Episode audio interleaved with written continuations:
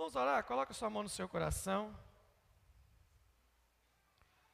Ore comigo assim, feche seus olhos e diga assim: Pai, em nome de Jesus, eu reconheço minha dependência de Ti para entender os Seus caminhos e a Tua palavra. Eu te peço, reveles o Teu coração e a Tua vontade. Me dá ouvidos para ouvir, olhos para ver, um coração para entender os Teus propósitos e o que o Senhor vai falar não me deixe apenas ouvir, mas também que a minha vida seja transformada pela obra do teu Espírito, em nome de Jesus, para que a partir de hoje eu possa fechar todas as portas que o diabo teve acesso em minha vida, em nome de Jesus. Aleluia. Antes de lermos o, alguns textos, hoje a gente vai bastante texto. Né? Nós vamos compartilhar esses dias o que os, os, os, teólogos gostam de chamar de sermão temático. Eles não gostam muito dele, não, porque eles dizem que ele é passivo de heresia. Mas é uma heresia, um desvirtuamento da palavra quando você fala coisas que não estão na palavra. Né? Vocês viram na rede social o chamado, vocês proclamaram que hoje nós vamos começar a falar de acesso negado. Eu recebi umas 21 mensagens do povo querendo spoiler, né? Pastor, que, que negócio é esse de acesso negado? Eu falei, vai no culto, você vai descobrir, ué. Agora, além de pregar no YouTube, o que, é que eu prego no WhatsApp também? Brincadeira, né, gente? Então, assim, o que, que nós vamos falar hoje? Antes de, de falar o que nós vamos falar, eu preciso que você tenha um pouquinho mais de paciência hoje, porque nós vamos plantar os fundamentos do que vai ser falado essa e a próxima semana essa e a próxima semana. Correto? Talvez mais uma semana, eu não sei quanto, quanto a gente vai rodar nesse caminho. Então, você que está aqui hoje, e todo mundo que está conhece a gente, que que eu, quando você lê Jesus, quando você lê Jesus nos evangelhos, o que, que você lê e vê lá? Faz sentido tudo que Jesus fez, falou desde o primeiro dia que ele apareceu até o último dia que ele subiu. Ele revela tudo isso em Mateus 16. Ele fala assim: Eu edificarei a minha igreja. Fala de uma construção. Uma construção. Você não constrói uma casa pelo telhado. Você não faz a casa pelas janelas. Você não faz a casa pelas paredes. Você faz a casa pela fundação. E toda construção tem um processo. Eu, aí eu não estou falando como pastor, não estou falando como ministro, estou falando, eu estou falando como um cidadão, um ser humano que, que foi agarrado por Jesus, que Jesus me achou, né? Eu acho engraçado quando as pessoas falam assim, eu encontrei Jesus, parece que Jesus estava perdido, né? Quem estava perdido era a gente, não era Jesus, não. Então, assim, eu não gostaria de fazer parte de uma comunidade, de um grupo onde as coisas não fazem sentido. De você ir num domingo, numa segunda, na quarta, na quinta, chega lá, está falando uma coisa. Você volta semana que vem, tem outra coisa falando, e nada é construído dentro de mim. Eu sou apenas um poço de depósito de informações bíblicas. Não. Nós temos que ter noção do que Deus está construindo através de nós. E você hoje, ó, dispõe de recursos, de tempo, saiu da sua casa, está sentadinho aí. Eu, não, eu espero re, realmente que você não esteja aqui por um dever religioso não veio apenas desenvolver a sua espiritualidade dominical. Jesus não vai construir nada ou quase nada com você através de apenas um culto no domingo. A nossa vida cristã, ela ocupa de domingo a domingo. Então, os dias de reunião eu recebo informação para praticar aquilo que eu ouvi. Então, em alguns momentos desse ano, nós vamos fazer exatamente o que nós vamos começar a fazer hoje. O que eu falar domingo, eu continuo na segunda, e continuo no outro domingo, e continuo na outra segunda. Se você não vai estar aqui amanhã, liga a sua televisão, acesse o YouTube no canal da igreja, acompanhe, porque amanhã é a segunda parte do que eu vou falar hoje. Domingo que vem é a terceira parte que eu vou falar segunda. Na outra segunda, a quarta parte do que eu falei no domingo. Porque nós estamos construindo algo. A gente pega um assunto, olha que aquilo que nós estamos construindo e vamos caminhar naquela pavimentação até a gente fechou aquele assunto, abre-se outra questão. Quem me entendeu, diga amém. Então vamos lá. Paulo, Paulo diz em 1 de Coríntios, não é o texto que eu vou ler agora.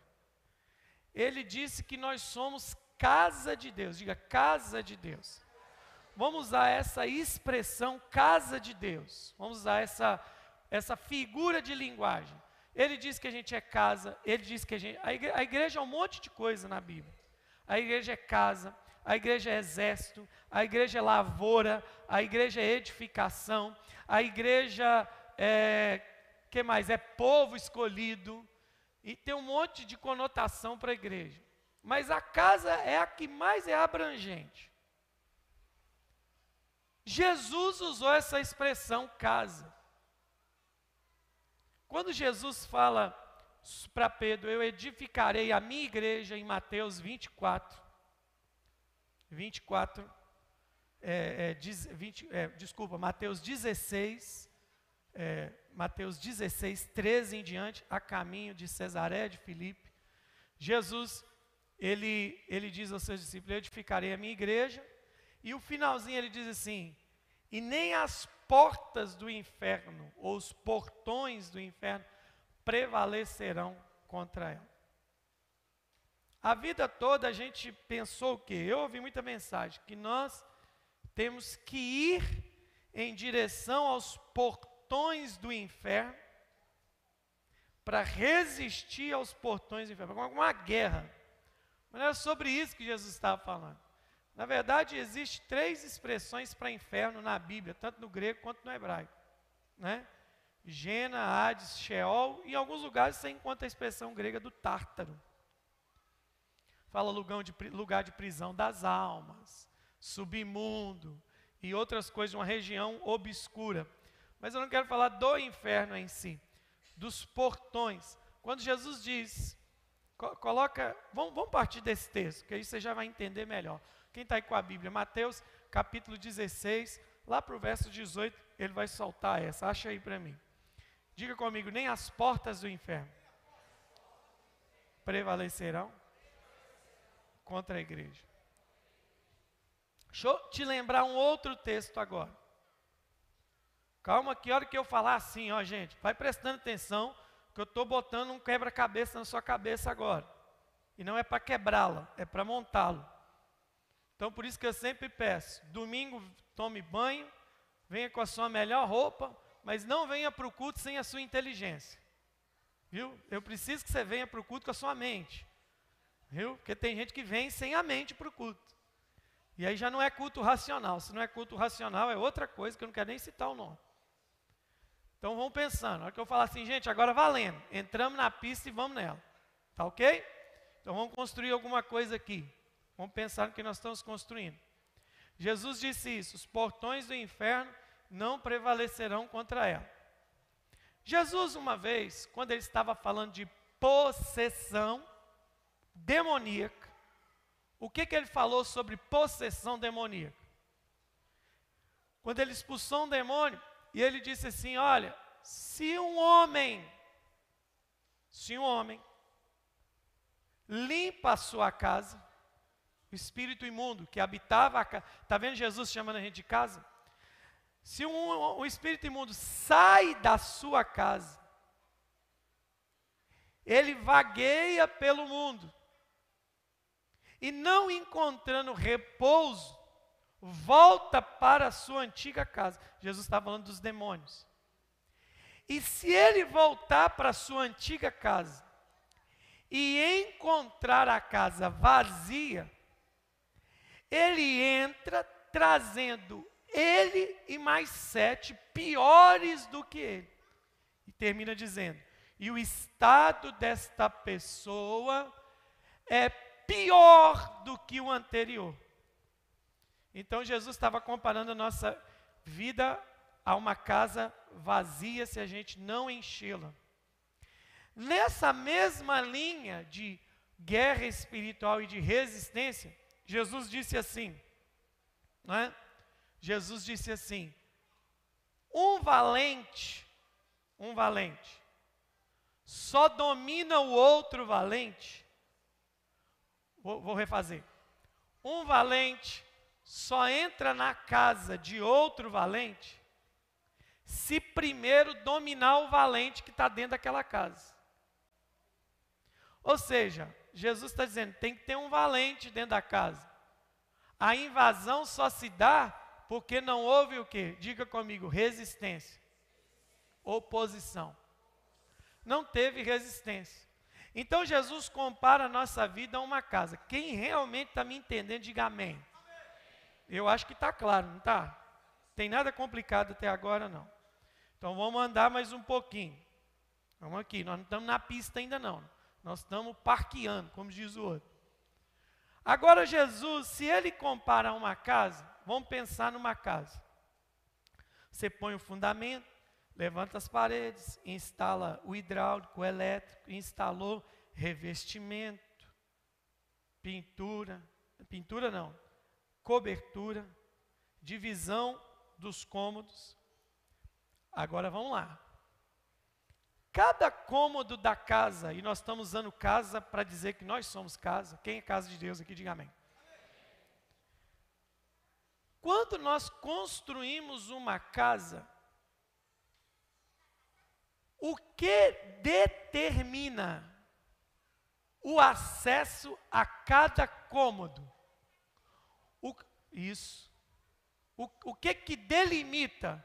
A partir daqui é o quarto, a partir daqui é a cozinha, a partir daqui é a sala, a partir daqui é o banheiro. Quais são a qual é o nome daquele aquele negocinho que a gente coloca para delimitar o acesso a cada como?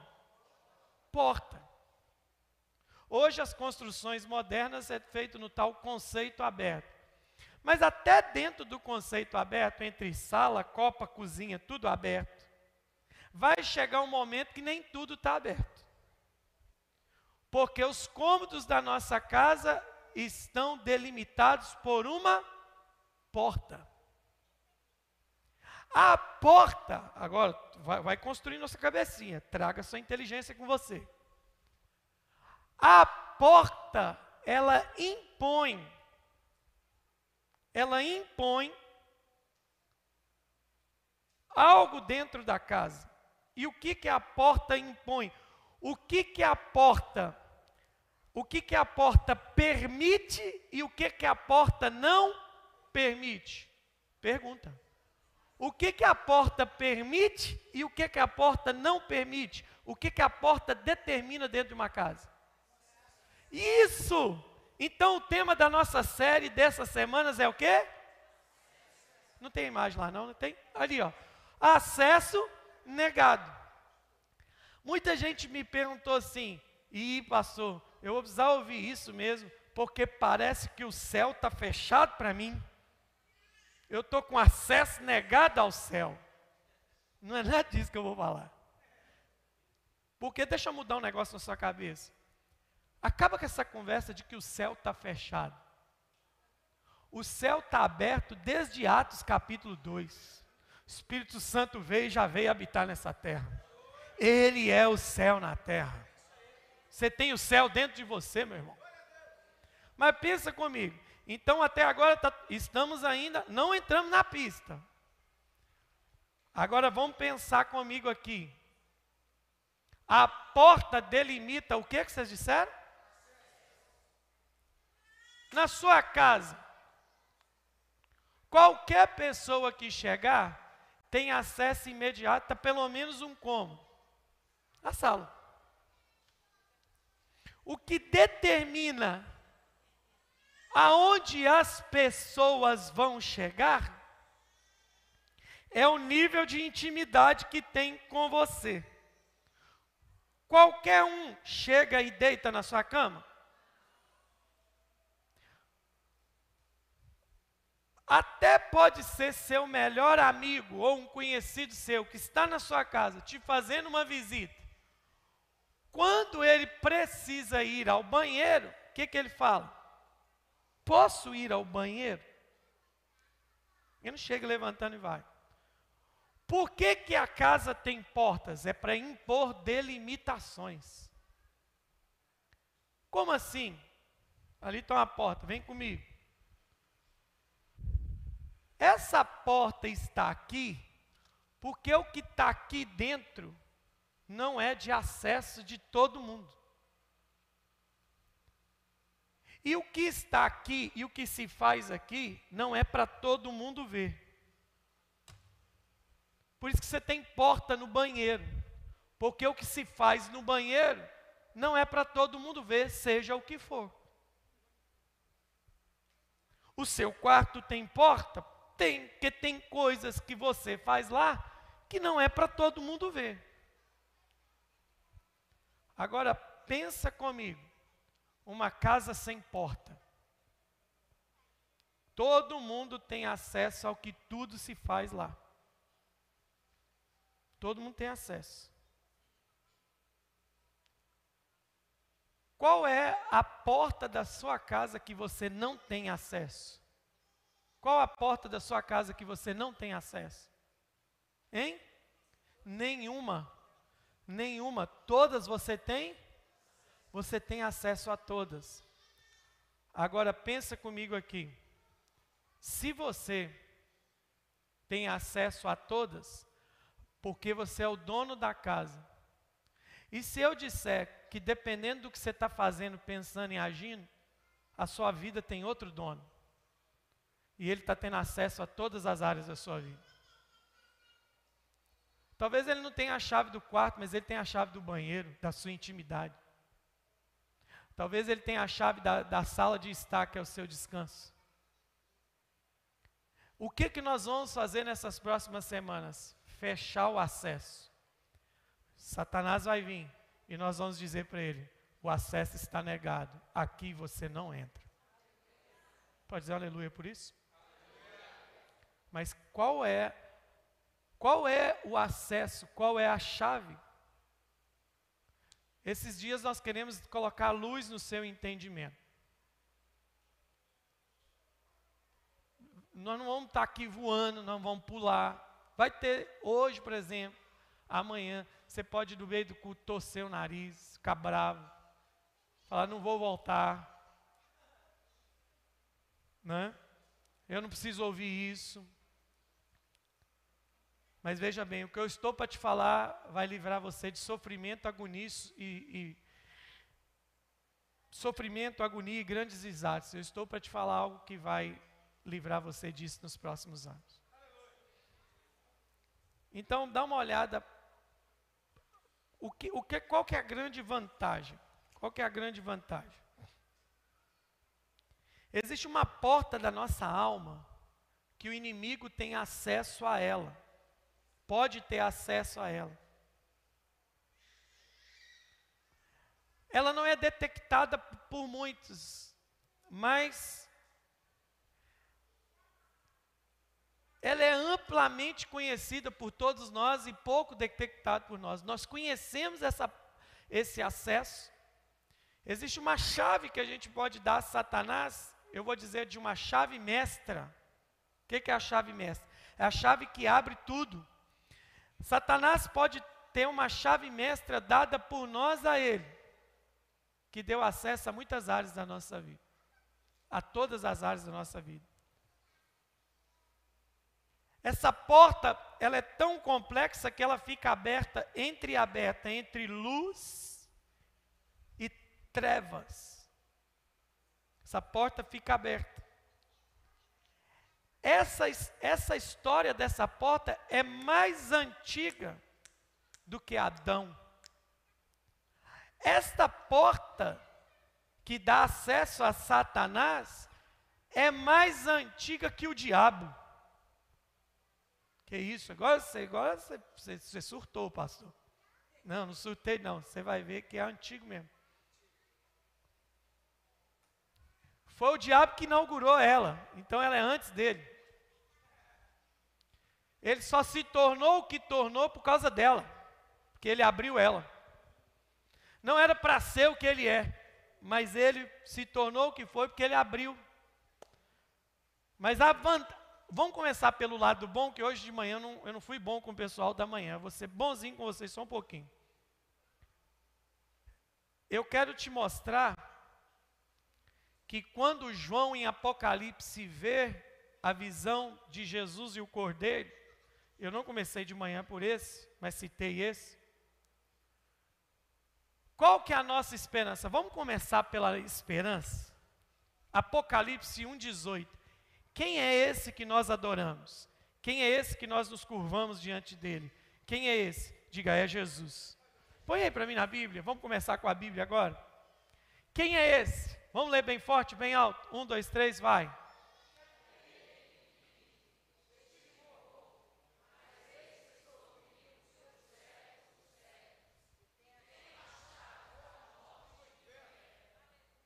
Então a vantagem para nós é que Jesus, ele tem autoridade sobre qualquer porta.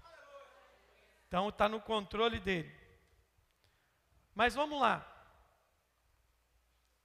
Em Isaías 5,13 vai dizer que o meu povo será levado cativo, Isaías 5,13, por falta de entendimento. Por falta de quê, gente? O meu povo será levado cativo por falta de entendimento. Mas o texto vai dizer assim: ó, os nobres terão fome e a sua multidão secará de sede. Esse texto é uma profecia de Isaías, pré-experiência com Deus, que fala de quê? De sofrimento, escravidão, flagelo, derrota. Agora eu te pergunto, por que que o povo de Deus foi entregue na mão do inimigo para sofrimento, flagelo e derrota. Por quê? Porque Deus quis, Deus falou assim: ah, estou afim de tratar com esse povo. Não, falta de, hein? Diga comigo, tudo que eu não entendo me escraviza. Até a própria Bíblia, quando você não entende ela, vai te escravizar. Ela não vai te libertar. Porque Jesus diz que eu sou liberto quando eu conheço a verdade. E conhecereis a, e ela vos libertará. Então, Pastor, vai lá, não, não, não, não me cozinha não. Tá bom, não vou te cozinhar não. Solta logo. Vamos lá. Pense que você mora num bairro bem violento. A mesma coisa da casa.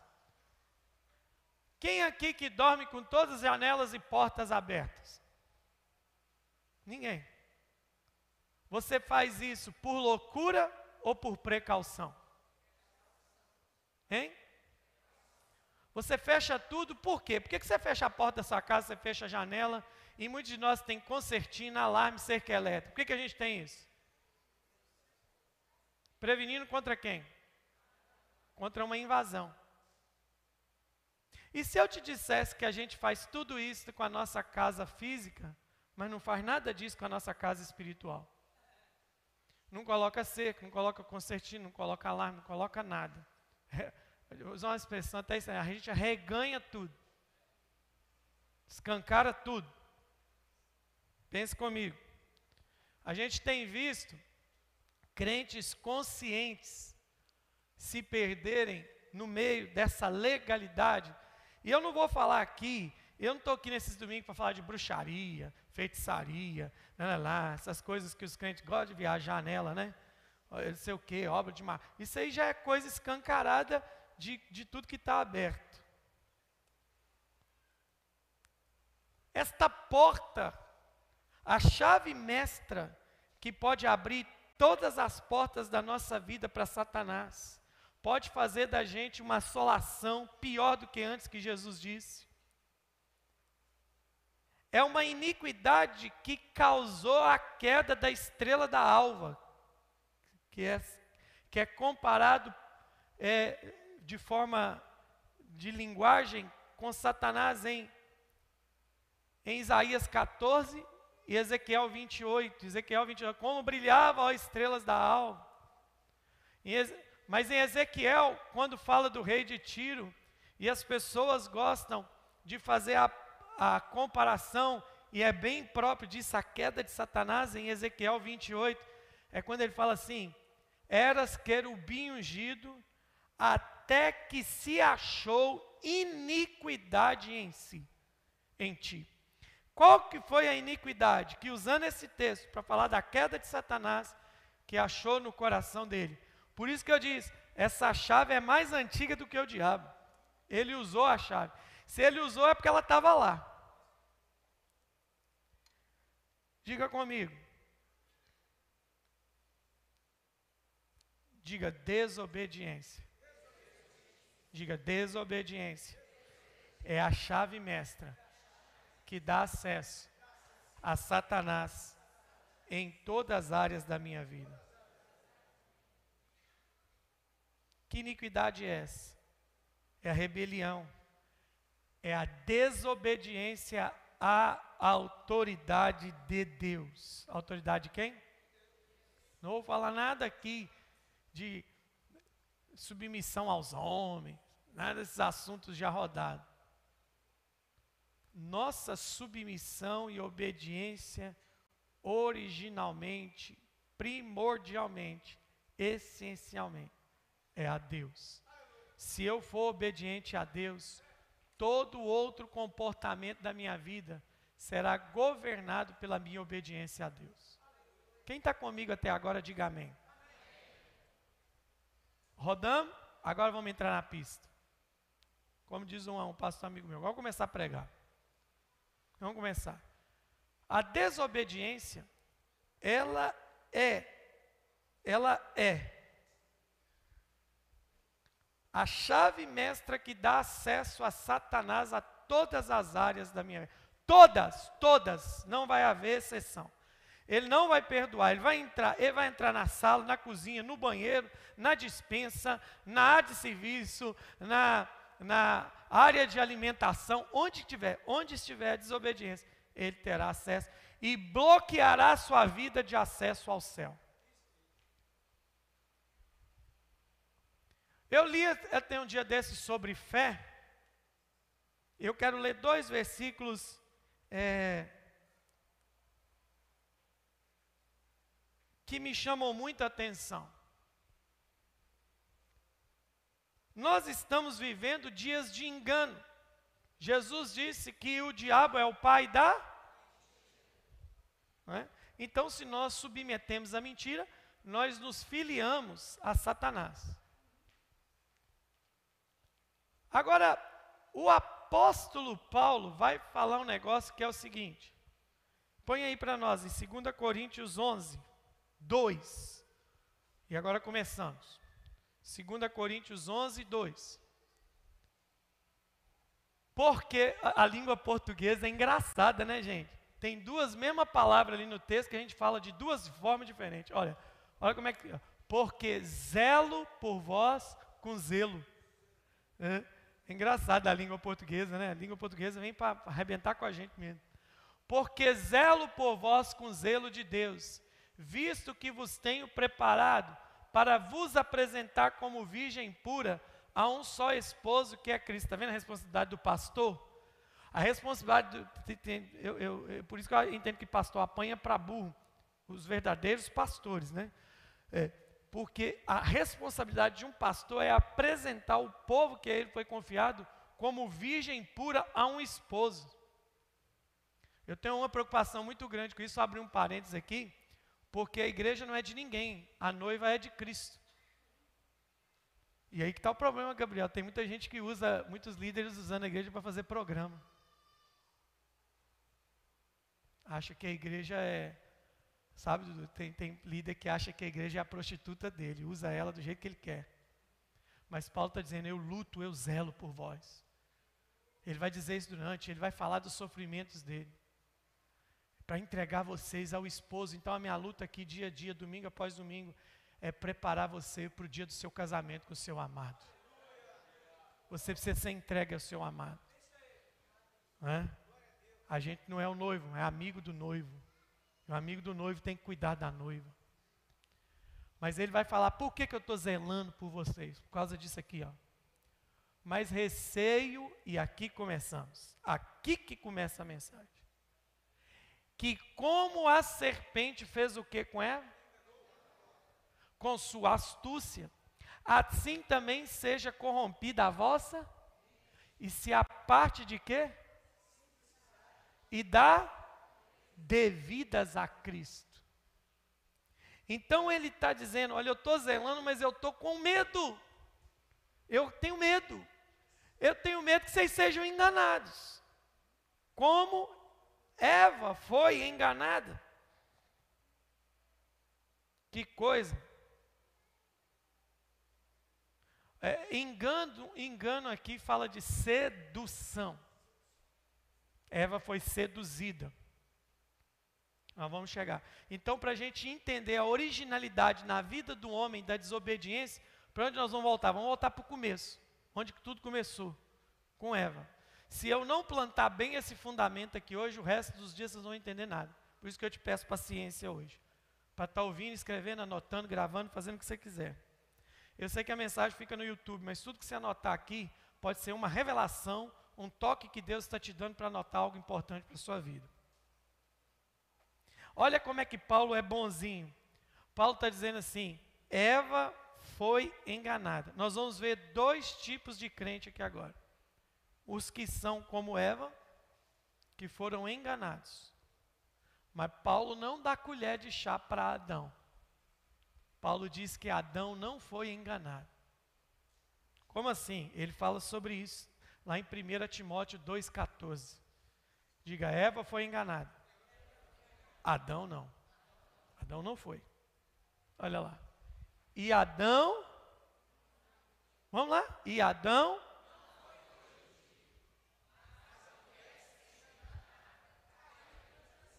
Adão não. Eu vejo muita gente falando assim: quando chegar no céu, eu quero pegar a Eva. Sem pegar o Adão. Não pegar a Eva, não. Pega o Adão. Porque o Adão não conversou com a serpente, o Adão não foi iludido. O Adão só achou alguém também para incentivá-lo a fazer o que ele queria fazer. Esse é o problema da gente na caminhada. Encontrar, né? Todo Adão tem sua Eva, né? O enviado de Satanás, deixa isso para lá. Jesus disse que pela desobediência de um só homem, Paulo diz em Romanos 5, 1. Quando eu estou pregando, vai pôr na Bíblia, senão o povo fala, você não está falando Bíblia. Romanos 5, 19, desculpa. Que pelo erro e o pecado de um só homem, todos foram condenados. Olha lá. Muitos se tornaram pecadores. Assim, por meio da obediência de um só, muitos se tornarão justos. Se tornarão. Se tornarão é porque ainda não são. Então veja bem, existe gente que transgride a lei de Deus por engano, como foi Eva. São seduzidos. Outros são como Adão.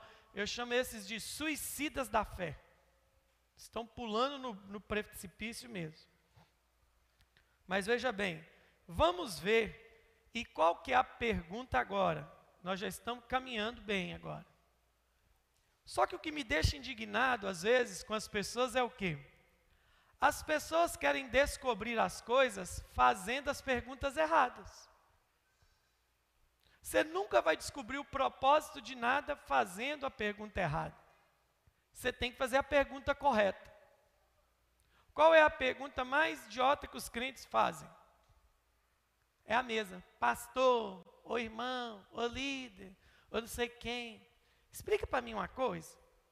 Se Deus sabia que Eva ia pecar, por que, que ele plantou a árvore do, do conhecimento do bem e do mal lá no jardim?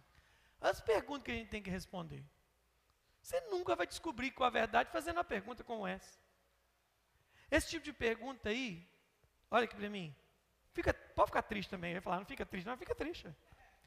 Quem plantou essa pergunta na sua cabeça foi o diabo. Que isso, pastor? É, é, foi ele. Eu vou te mostrar que foi ele aqui hoje. A pergunta não deve ser por que, que Deus, sabendo na sua onisciência, é, tem uns irmãos que pregam a soberania de Deus sem entender o que é soberania. Eles acham que soberania é controle, escravidão. Soberania é amor e liberdade nele. A pergunta que deve ser feita não é por que Deus fez isso. A pergunta é: como Eva foi enganada? Aí você vai começar a descobrir as coisas. Como Satanás conseguiu enganar Eva? A primeira coisa que a gente pensa sobre desobediência é o quê? Não, a pessoa para ser desobediente, ser revoltada, ser rebelde, ou fazer o que nós fizemos algum dia, ela precisa de condição, ambiente, situação. Ah, por que, que esse menino é revoltado? Por que cresceu sem pai, foi adotado? Ah, por que, que essa menina é doida, desse jeito que a mãe dela é doida? Ah, por que, que... Eu vou fazer algumas perguntas, me respondam, todo mundo, só sim ou não. Eva sofreu algum abuso de alguma autoridade? Eva passou por uma experiência traumática? Eva teve experiência negativa? Com o pai? Com o marido? Com alguém? Com Deus? Então por que ela foi enganada? A pergunta que a gente tem que fazer. Irmãos, ela vivia em um jardim frutífero, ela vivia livre, ela vivia num ambiente onde Deus falava com ela. E mesmo assim ela foi enganada. Até o dia que ela caiu, ela só conhecia duas coisas naquele jardim, só duas. O que que ela Eva conhecia? A bondade e a provisão de Deus. Então, como como que a serpente foi capaz de enganá-la?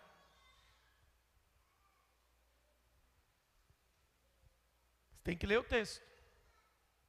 Você não precisa de uma revelação. Você precisa de uma clara interpretação. Olha, olha isso. Olha, vamos ler a Bíblia aqui, ó. Põe aqui atrás de mim Gênesis 3, 2, 16 e 17.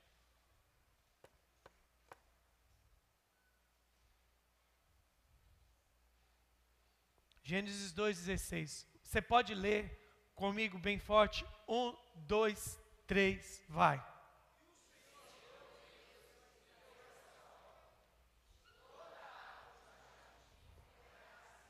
Irmão, isso é bom demais, irmão. Olha que coisa linda. A gente lê os textos e não vê a profundidade. Olha o que, Deus está falando assim.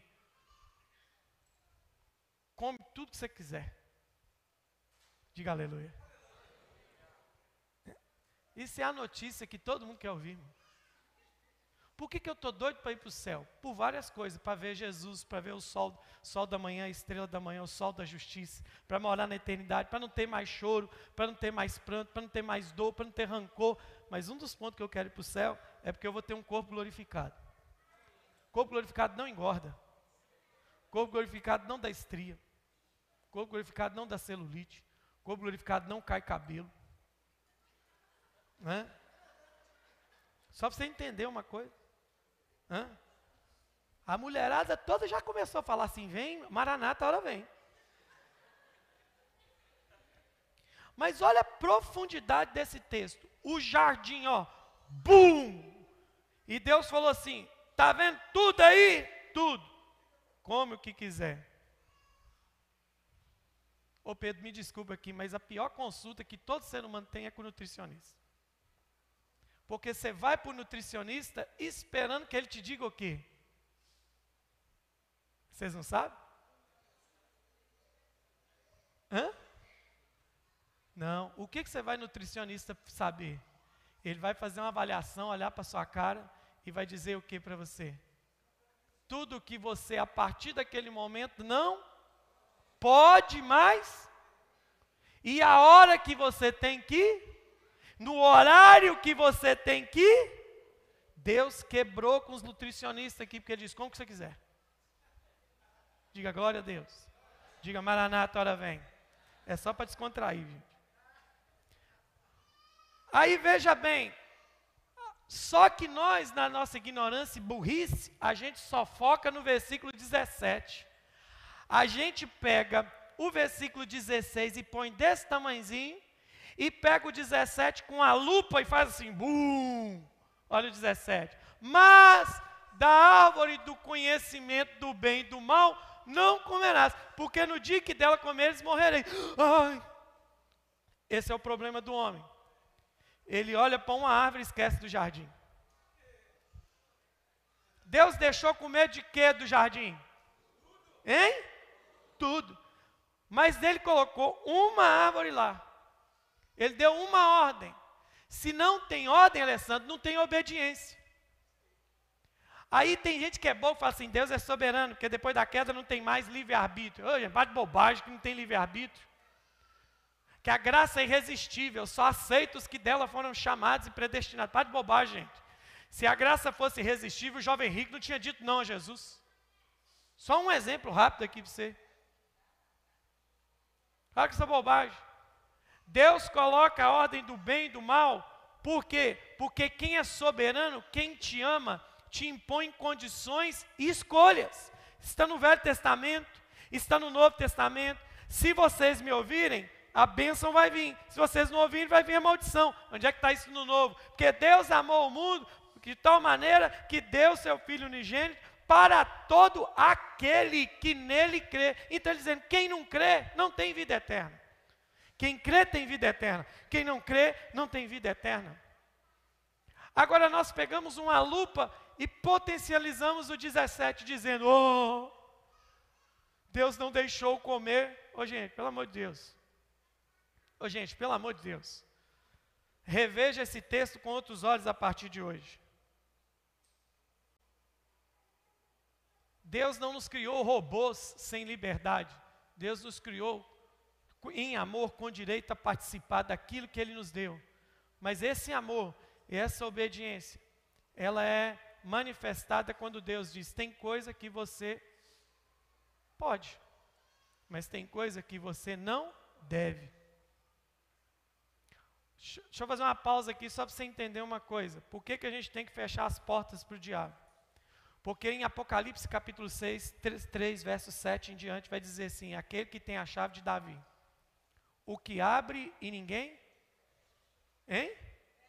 E o que fecha e ninguém Jesus está dizendo: tem porta que tem que estar, mas tem porta que tem que estar fechada. Se tem portas que ele fecha, se tem porta que ele abre, mas também tem porta que ele fecha. Então olhe para mim. Agora a gente está pegando aqui, eu vou virar a curva para pegar a reta final.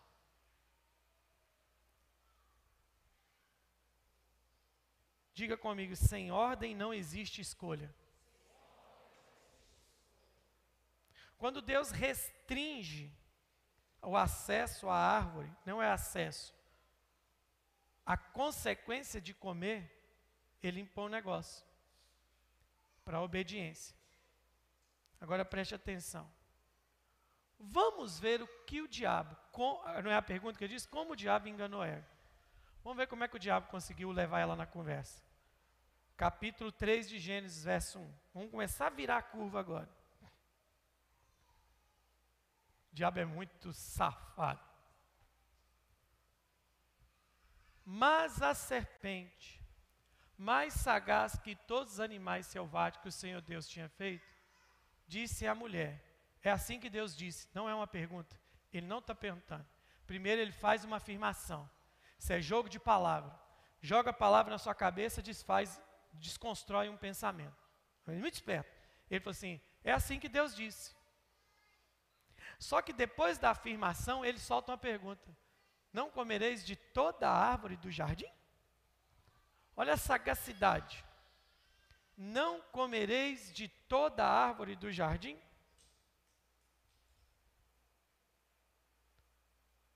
Aí, versículo 18. 2, desculpa. Respondeu a mulher: do fruto das árvores do jardim podemos comer. Ela tinha a verdade dentro dela. Deixa eu colocar o meu pedestal aqui, que vocês vão, agora vocês vão começar a entender. Deixa o pedestal aqui, ó. que é a árvore. Deixa a árvore aqui. Satanás, ele é muito inteligente. Ele enfatiza ele vai trabalhar na cabeça da Eva o quê? a proibição e não a bênção. Olha, Deus falou assim: coma de tudo, menos disso. O que é maior, a concessão ou a proibição?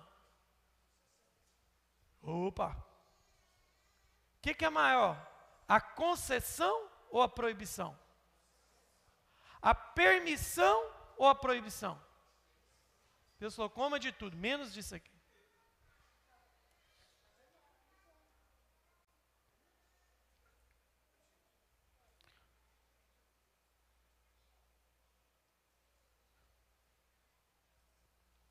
Satanás ataca a generosidade de Deus. Ele joga uma sementinha, tuf, lá dentro. Olha a perguntinha dele. É Deus disse: vocês não podem comer das árvores do jardim?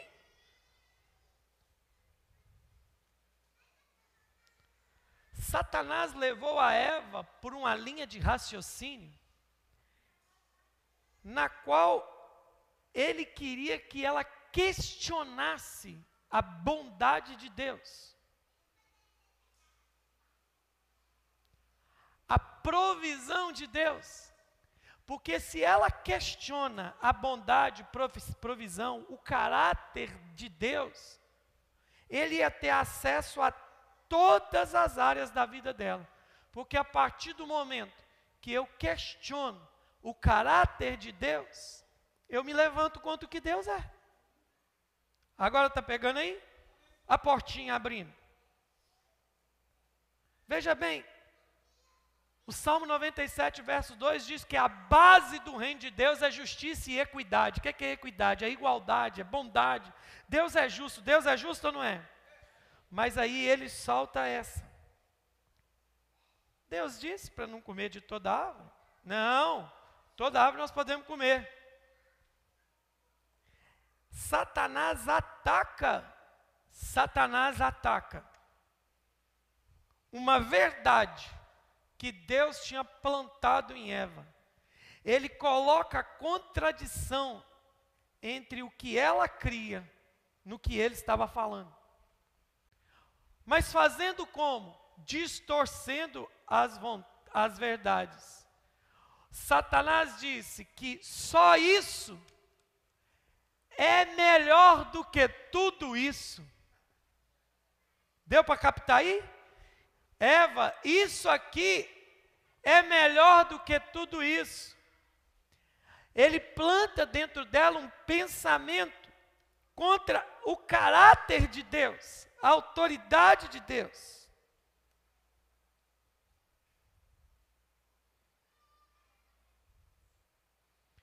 Ela respondeu bem, ela falou: Não, Deus falou que a gente pode comer de tudo que tiver aí, de todas as árvores. Mas ele já plantou a desinformação.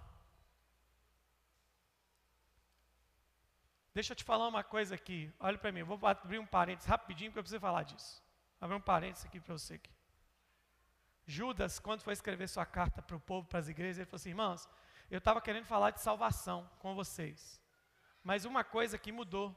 E eu me empenho em escrever a defenderdes, ou a lutardes, ou a batalhardes pela vossa fé. Porque já nesse tempo se levantam falsos mestres, falsos profetas e um monte de coisa.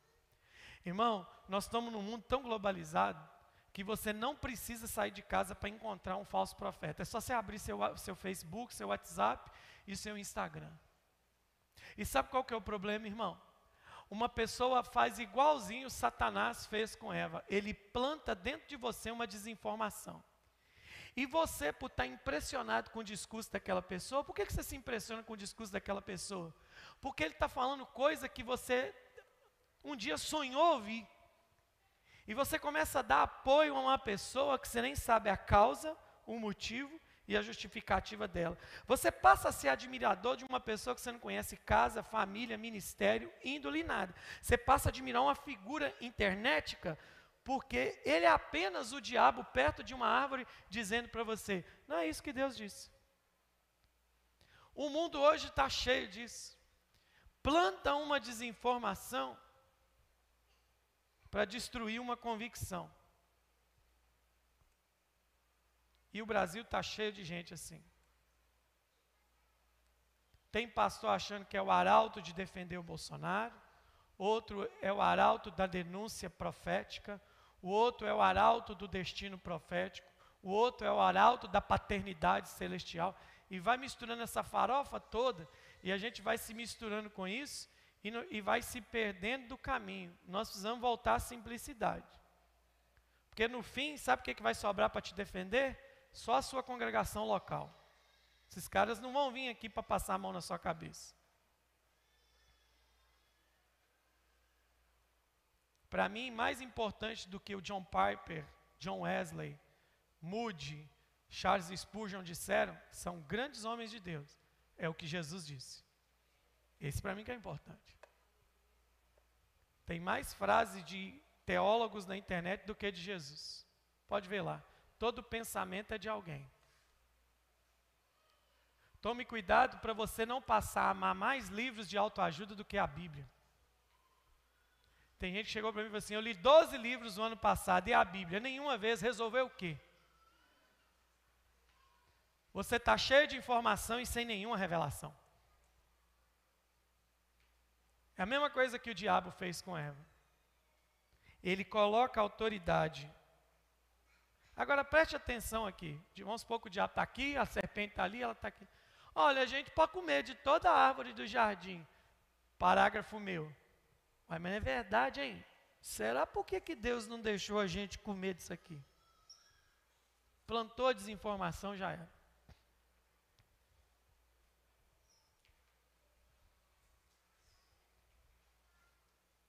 Já viu? Você já viu aquela mulher, aquela mulher que confia, que está casada lá com o marido, lá ela confia. O marido tem uma rotina.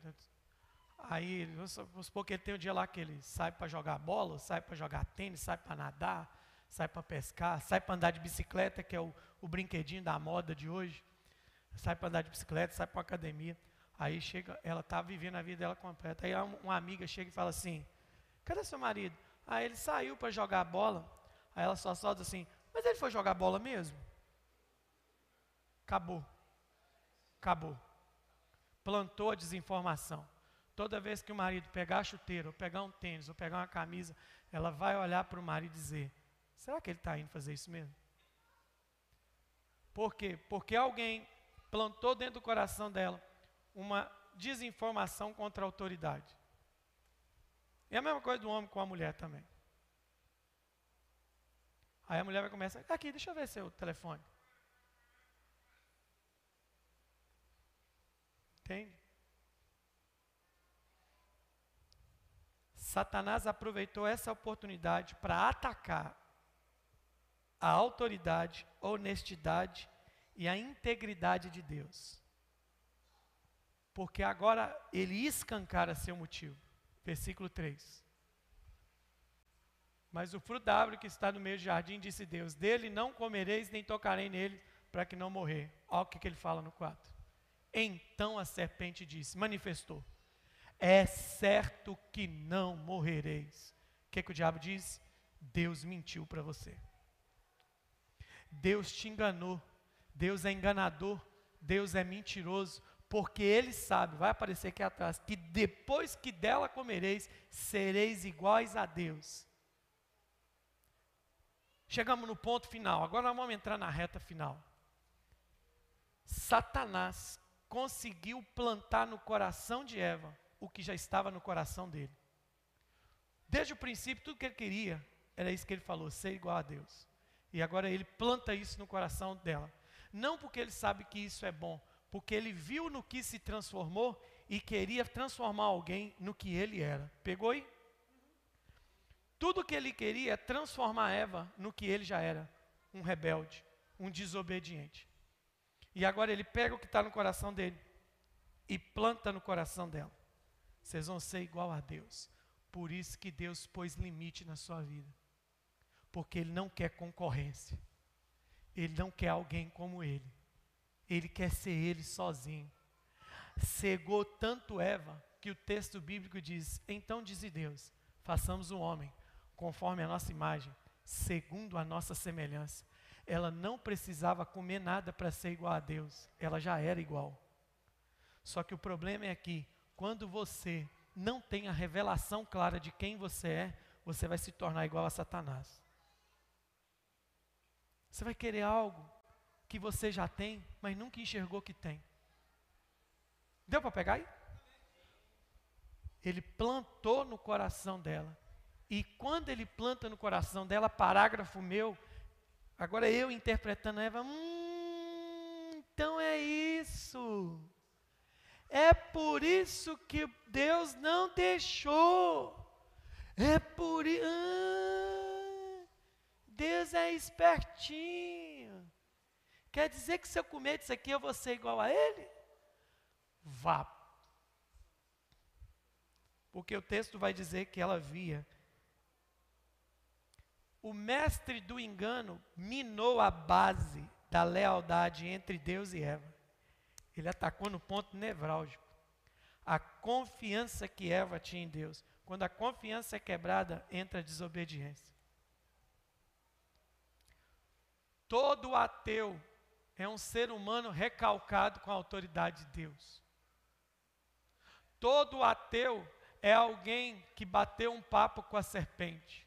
Qual que é o papo do ateu? Você pode ver que o papo do ateu é simplesmente a ausência do que Deus deixou de fazer com ele. Qual que é o papo do ateu? Se Deus existe, por que, que existe violência? Se Deus existe, por que, que existe fome? Se Deus existe, por que, que existe estupro? Se Deus existe, por que, que existe pedofilia? Se Deus existe, por que, que existe assassinato? Ou seja, alguém que deixou de olhar para o jardim e olhou para uma árvore, para um impedimento. É um recalque que ele tem com Deus, é uma experiência frustrada. Minou. Ele diz: vocês, em vez de morrer, vocês não vão morrer. Porque o conceito de morte era outro na cabeça de Eva. Diga comigo, o raciocínio que questionou a submissão. Ah, é por isso. Então quer dizer que isso não é tão ruim, isso não é tão prejudicial. Este raciocínio cegou a Eva. Olha aqui, gente, ó.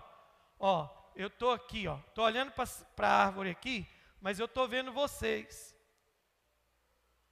Eu estou vendo aqui que o Fagner tem uma camisa branca, eu estou olhando para a árvore, mas eu estou vendo que o Valdir tem uma camisa azul, eu estou vendo que o, Dudu está com uma camisa xadrez, eu estou vendo que a Nath está com uma blusa florida, estou vendo que a Aparecida tem uma camisa florida. Eu estou olhando para a árvore, mas eu estou tendo uma visão de todo o jardim. Aí o diabo pegou e fez isso aqui, ó. Eu não estou vendo mais nada para cá, eu só estou vendo isso aqui. Questionei a autoridade de Deus. Questionei abalou a confiança, entra a rebeldia. A desobediência é a chave mestra que dá acesso a todas as áreas da nossa vida. O texto de, vai dizer que por um só homem todos foram feitos pecadores. Esse é o problema. O que, que ela pensou? Olha isso aqui, gente. Ah, Quer dizer, olha isso, quer dizer que eu poderia ter isso aqui esse tempo todo e tô que nem uma besta me privando da árvore e comendo só do jardim todo. Olha que burrice. Eu estou comendo só do jardim todo e deixando de aproveitar isso. Porque que essa é a base de regra, porque as pessoas que se relacionam com Deus por base de regra é assim. Pergunta para todos os seus amigos, por que, que eles acham ruim ser crente? Porque eles focam aonde? Na proibição e não no jardim. É, ser crente é ruim demais, não pode beber, não pode fumar, não pode. Por quê? Porque eu posso desfrutar disso tudo sem ser de Jesus. Para que, que eu vou ser de Jesus? Esse é o ponto. O questionamento da autoridade de Deus. O modo de operação de Satanás começou assim: ele escravizou a mente de Eva, fazendo ela questionar a bondade. Hum, que besteira, eu rodando a vida toda e eu podia ter comido disso aqui, mas eu comi só do jardim inteiro. Deixa eu abrir um parênteses para um grupo de pessoas que está aqui, porque ele é grande, ele é importante eu dar esse, esse ponto. Quando os solteiros da igreja perguntam assim, Por que, que é esse tipo de relacionamento? Eles gostam de dar o um nome de corte, porque crente dá apelido para tudo. Em vez de falar assim, eu quero ter um relacionamento bíblico, eles falam assim, eu quero me relacionar em corte, porque eu preciso dar nome para as religiosidades que eu crio. Não tem nada de religiosidade nisso. Presta atenção. Pessoa está ali solteira. Aí eles questionam, por que, que na igreja ninguém, corte esses goiaba aqui da igreja? Porque deixa eu falar aqui uma coisa para os solteiros. O problema do solteiro é o seguinte: ele, em vez de cultivar um jardim, ele quer se agarrar a uma árvore do bem e do mal. Aí a gente fala com ele assim: tira o olho dessa árvore e conheça o jardim. Não, ele quer a árvore do bem e do mal. Aí ele não quer plantar diálogo, ele não quer plantar amizade, ele não quer plantar interação social, ele não quer plantar é, é, comunhão. Não. Deixa eu falar uma coisa para vocês. Sei que está sendo filmado, gera problema depois, mas não tem problema com isso. Né? A igreja tem advogado para me defender. Uma coisa para vocês. Olha essas bobagens, gente. Principalmente o solteiro aqui da igreja. Ninguém pede, ninguém vem, ninguém pode. Aí ainda está encontrando na internet um monte de gente para dar apoio para o que você quer fazer. O problema é que você, eu vou chegar no final, é que você abre mão do jardim por causa de uma árvore. Os maiores problemas que a gente tem aqui, na igreja cristã, porque eu, eu não mexo com gente só da igreja, o maior problema, os maiores problemas que os casais hoje vivem, todo casal vive, a reclamação é, sabe qual é? Abstinência sexual. Ou a mulher reclama ou o homem reclama. Ah, meu marido me procura. Ah, minha mulher não me procura. Ah, não sei o quê. Aí você pega um histórico, é gente que na vida solteira é, teve a lua de mel, a lua de doce de leite, a, lua, a de Nutella, a de, de, doce de banana, de rocambole, de tudo. Aí chega no casamento quer ter o mel. Não tem mais. Porque o diabo é assim, ele pega o solteiro antes de casar e fala assim: transa, transa, transa, transa, transa, transa, tem que transar, tem que transar, tem que transar, tem que transar, pega, pega, pega, pega, pega, pega, pega, pega. Aí casa, Aí o diabo fala assim: não transa, não transa, não transa, não transa, não transa, não transa. Então, na hora de entrar para o casamento para desfrutar de tudo, eu já comi da árvore do bem e do mal e quer voltar para o jardim? Meu irmão, não tem jardim sem árvore do bem e do mal. Isso é só na área emocional. Mas o grande problema disso tudo é o quê? Ele bota em xeque a bondade de Deus. Tem jovem que fala assim: por que, eu não passo para a cama com ela? Porque eu a amo. Então casa com ela. Ah, mas eu não estou pronto para casar. Quem está pronto para levar para a cama está pronto para sustentar. Está pronto para cuidar, está pronto para proteger, está pronto para ser sacerdote, está pronto para ser homem de verdade. Tem que estar tá pronto para tudo. Porque a cama não é o, o primeiro ponto de partida do relacionamento. A cama é o último. Você lê o livro de Cantares, depois que há todo o envolvimento de paixão e amor, e ele fala: nossa cama é feita de cedro, segura com amores. É a última coisa. Não, mas aí todo mundo quer a porta de entrada para o jardim. Aí confunde, que é igual a Eva, come do fruto, está fora do jardim por quê? Ah, eu comi de uma árvore aí. É igual o ministério, a mesma coisa. A caminhada com Cristo. Cristo está dizendo para você: olha, tudo isso aí você pode. Por isso que seus amigos acham chato, porque eles vêm pelas proibições. Eles potencializam as proibições e minimizam as permissões. Diga comigo, o que Deus deu é muito maior do que o que ele proibiu. Ele liberou tudo e proibiu uma coisa. Aí os nossos olhos vão em cima do que ele proibiu. E Satanás colocou isso em xeque. Tiago 1,16, põe aqui atrás de mim. Tenho 10 minutos para fechar isso aqui hoje. Diga comigo, a desobediência nasce quando eu questiono a bondade, a autoridade e o caráter de Deus. Toda, toda boa dádiva e todo dom perfeito são lá do alto, descendo do Pai das luzes, em quem não pode existir variação ou sombra de mudança. Muda para NTLH que talvez clareia mais. Tudo de bom que recebemos e tudo que é perfeito vem do céu, vem de Deus, o Criador das luzes. Ele não muda, nem varia de posição, o que causaria escuridão. 18. Pela sua própria vontade, ele fez com que nascêssemos, por meio da palavra da verdade, a fim de ocuparmos o primeiro lugar entre todas as suas criaturas. Diga, tudo de bom vem de Deus. Fala com convicção. De novo. Se isso for arrancado da sua mente, acabou para você e com Deus. Você vai virar um ateu. Ah, se Deus existe, por que existe isso? Se Deus existe, por que, que eu, por que, que eu tenho que fazer canal no meu dente? Se Deus existe, por que, que Ele deixou que eu ficasse gordo assim? É porque Deus só tomou conta do seu corpo, não da sua boca. Se Deus existe, por que, que minha mãe morreu? Porque chegou o tempo dela. Se Deus existe, por que, que meu pai morreu? Porque chegou o tempo dele. Se Deus existe, por que, que eu abortei? Porque Ele sabe de todas as coisas. Ele não queria que alguma coisa na frente acontecesse com você. Se Deus existe, por que, que eu não casei ainda? Por que, que Deus não quer ferrar a vida de outra pessoa com a sua?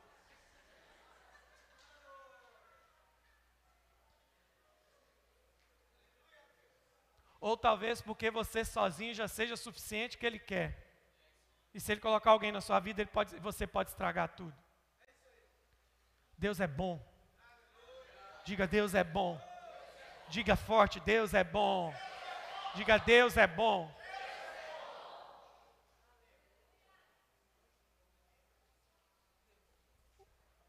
O que, que é o contrário de desobediência? o que, é o contrário de desobediência? Deixa eu fechar aqui, porque eu, eu tenho que terminar bem, senão você não vem domingo. Um dia, Satanás entra no jardim, engana a Eva e leva o, Abraão, e leva o Adão. O alvo de Satanás não era Eva, o alvo de Satanás era Adão. Porque os olhos dos dois só se abriram quando ele comeu. Está lá no texto. Qual que é o alvo de Satanás? O alvo de Satanás é a corrupção da, da humanidade. Aí um dia, presta atenção, presta atenção. Lá em Belém da Judéia, olha como é que a história vai ficando bonitinha. Cadê o Alessandro? Ô Alessandro, toca uma música aqui para ficar bonito. A mensagem com música fica assim, emocionante. Que agora não é ensinamento, é revelação. Nós transicionamos a mensagem para acabar, do ensinamento para a revelação. Quem aprendeu o que é desobediência aqui? Levanta a mão. Diga, a desobediência é quando eu questiono o caráter de Deus. Lá em Belém da Judéia, na manjedoura, nasce o bebê mais ilustre do mundo. O filho da Dona Maria, que seria criado pelo seu José. Seria chamado de Emanuel, filho de Deus, Deus conosco, o Cristo Messias ungido de Deus.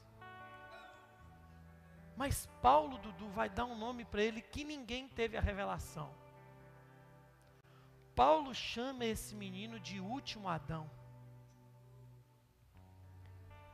Paulo chama esse menino daquele pelo qual a justiça entraria no mundo, Alessandro. Aleluia. Então só olha para mim.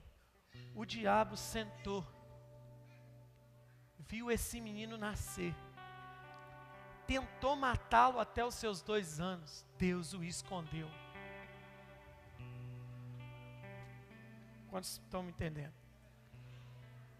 O diabo olhou, viu ele ser levado no templo para a sua circuncisão, viu ele ser levado aos 12 anos para o seu bar mitzvah, viu esse menino crescendo, e um belo dia brota um homem às margens do rio Jordão com 30 anos João Batista olha e diz: Eis o Cordeiro de Deus que tira o pecado. E ele vem e fala assim: Eu vim para ser batizado.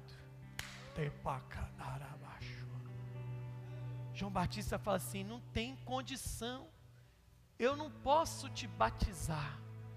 Faça isso para que se cumpra toda a justiça.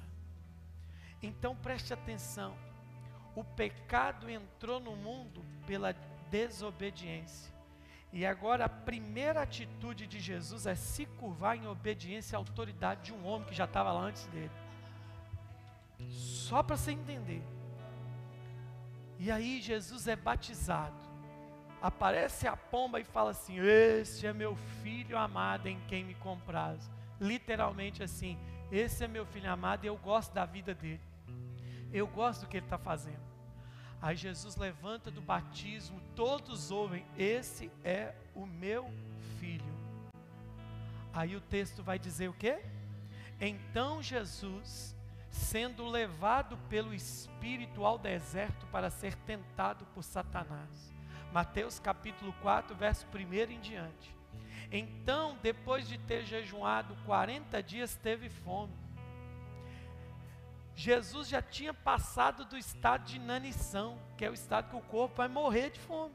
40 dias. Isso é desumano. Eu já fiz jejum, o máximo que eu aguentei, um dia eu falei que ia fazer 12 dias, chegou no nono para o décimo eu já estava querendo comer reboco. Sem nada. Eu estava tomando um copo de água ao final do dia. Quase morri. Agora imagina 40. O diabo pega a fraqueza, a debilidade, a necessidade de Jesus e. E o diabo não chega para Jesus e fala assim: Você está com fome? O diabo não pergunta. O diabo não chega para Jesus e fala assim: Você quer água? O diabo não chega para Jesus e fala assim: Quer um, um cordeiro assado? Diabo se aproxima dele e fala assim: Se tu és o filho, querendo anular a última voz que Deus Jesus tinha ouvido. O diabo põe em dúvida o que Jesus tinha ouvido do céu. É isso que ele quer trabalhar na sua mente, para que a desobediência entre dentro do seu coração. O diabo volta em Jesus exatamente no último ponto. E você não vai ver Deus dizendo: pare, Satanás não faça isso. Sabe por que, que tem hora que Deus não intervém? Porque Ele está curioso para saber o que você vai fazer com a revelação que você recebeu. Do que, que adianta ter revelação na sua vida se ela não te serve para o deserto? Do que, que adianta a revelação se você não faz uso dela na sua vida prática? Do que adianta a revelação se você não tem ela como raiz de fé na sua vida? Se você é o filho, pois em dúvida Última coisa que Jesus tinha ouvido. Mas Jesus tinha convicção da sua identidade. E ele diz assim: Satanás, deixa eu te falar uma coisa, mas também está escrito: nem só de pão viverá o homem, mas de toda palavra que procede da boca de Deus. Sabe por que você esfriou? Sabe por que você desandou? Sabe por que você não é intenso mais? É porque você desprezou a revelação que um dia recebeu. Porque no meio do seu deserto você preferiu transformar a pedra em pão do que ficar com aquilo que você tinha ouvido do pai lá no rio. Quando você fica com o que o pai te disse, não há poder no que Satanás pode tentar te seduzir. Eu já tentei transformar a pedra em pão. Não é bom, não faça isso. Fique com o que o Pai te falou. Muita gente é como Eva. Eu vou comer disso aqui porque é o que eu quero. Eu vou comer porque é o meu prazer. Quanta gente brigou com o pai, com mãe, com a família, com o pastor, com o líder, com o diabo a quatro, para ficar com o grande amor da sua vida. Casou e experimentou viver fora do jardim. Isso é só um exemplo. Quantas vozes você ouviu que te tirou do jardim do seu ministério, da sua comunhão, do seu exercício? Quantas vozes você deu atenção a elas?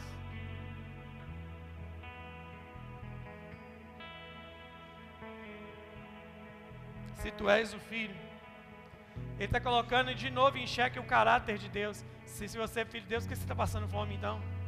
Se é filho de Deus, por que você está aqui sozinho? Se você é filho de Deus, por que você está passando por isso?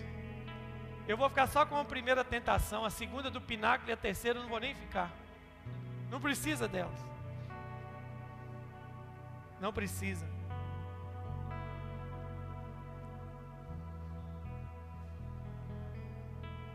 Eva se resume em uma coisa: eu abro mão do que o Senhor me falou para ficar com o que eu quero. Esse é o princípio da desobediência. Não há nada bom fora da esfera de Deus para a sua vida. Não há nada bom. Eu vou ficar com o que eu quero. E abro mão do que o Senhor disse para mim. Jesus se negou a desobedecer. Quando você chega em Hebreus, tem um texto em Hebreus maravilhoso. Vou achar aqui para você. Peraí, rapidinho. Hebreus 11. Hebreus não, Hebreus 5, verso 7. 5, verso 7.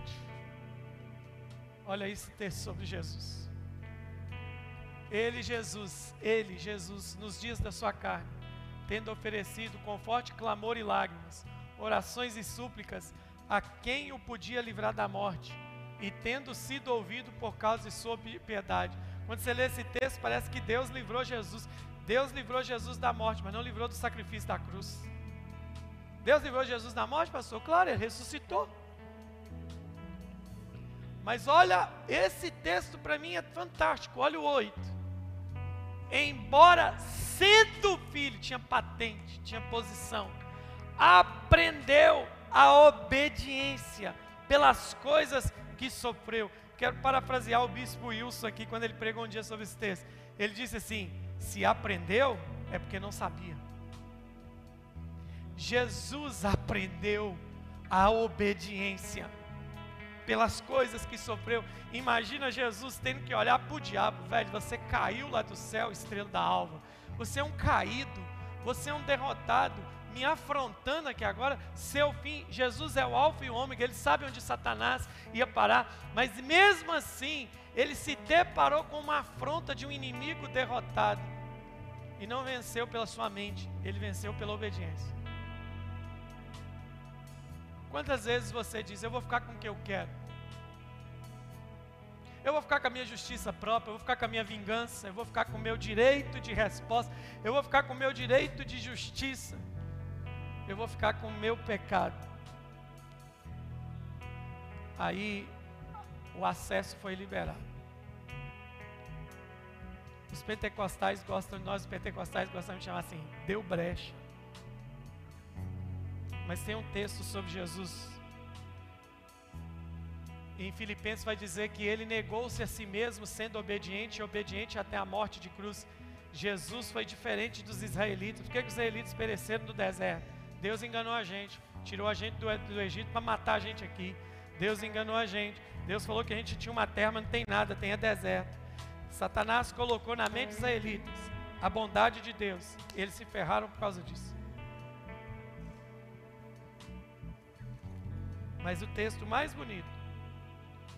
Jesus optou por obedecer. A obediência e submissão de Jesus bloqueou o acesso de Satanás. Jesus negou o acesso do diabo a ele. Jesus bloqueou o diabo na vida dele com obediência. Não foi só com oração, não foi só com jejum. Não adianta ter nada disso na nossa vida se não tem obediência. Você quer viver uma vida de acesso negado? Obedecer é melhor do que sacrificar. Inclusive, esse versículo vai ser um dos temas do que vamos conversar nesses dias. Agora, o versículo mais bonito para a gente terminar essa noite. Jesus terminando a sua vida, ele vai se despedir dos discípulos. Ô irmão, eu quero terminar a minha vida assim. Eu não sei você. Diga comigo, a obediência mantém a porta fechada. A desobediência escancara as portas, abre tudo. João capítulo 14. João capítulo 14. Versículo de número 30. Você pode ficar de pé.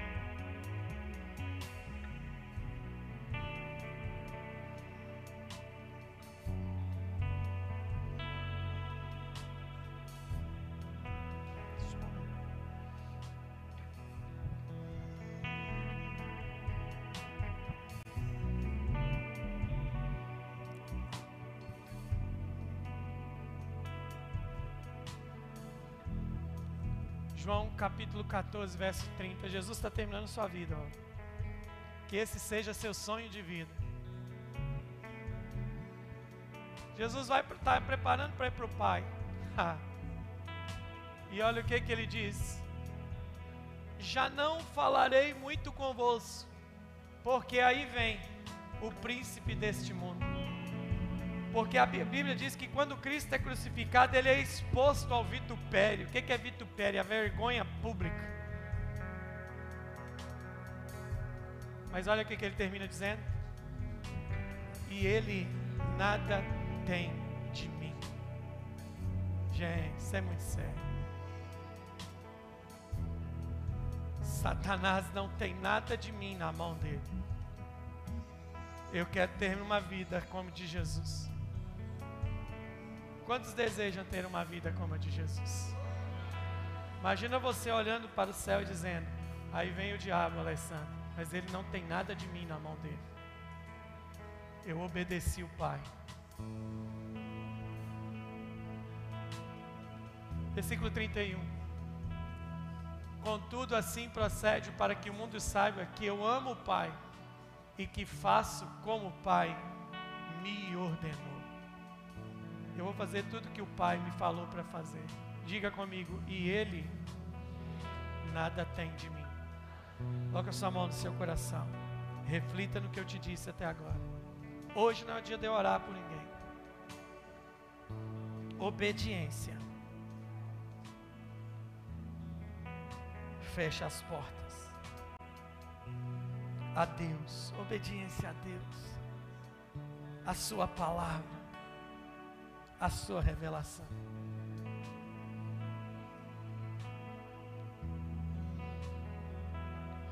Eu preciso, os homens não podem dar. O que eu preciso, a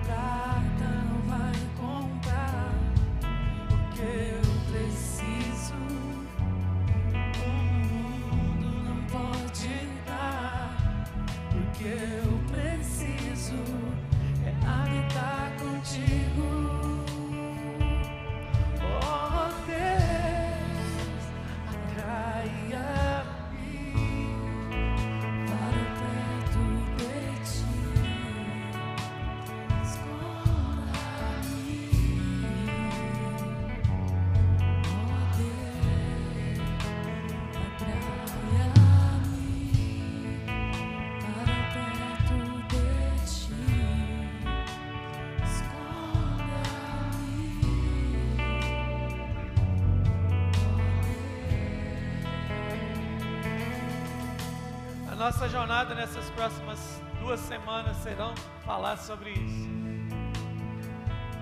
Anular o ato de Adão e Eva e entrar na rota do ato de Cristo, que aprendeu pela obediência das coisas que sofreu. Eu já fui desobediente a minha vida.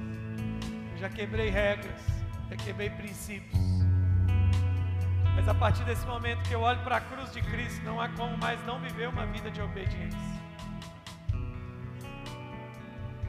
Nós vamos fechar a porta para o acesso de Satanás em nossas vidas. O acesso a partir de hoje está negado. Nós vamos começar a colocar em ordem áreas da nossa vida em que Ele tem a chave. Nós vamos tomar a chave das mãos dele. Nós vamos viver isso nós vamos ser atraídos a Jesus. Declare isso mais uma vez. E o que eu preciso, e o que eu preciso, os homens não podem dar. O que eu preciso, a prata não vai comprar. O que eu preciso, o mundo não pode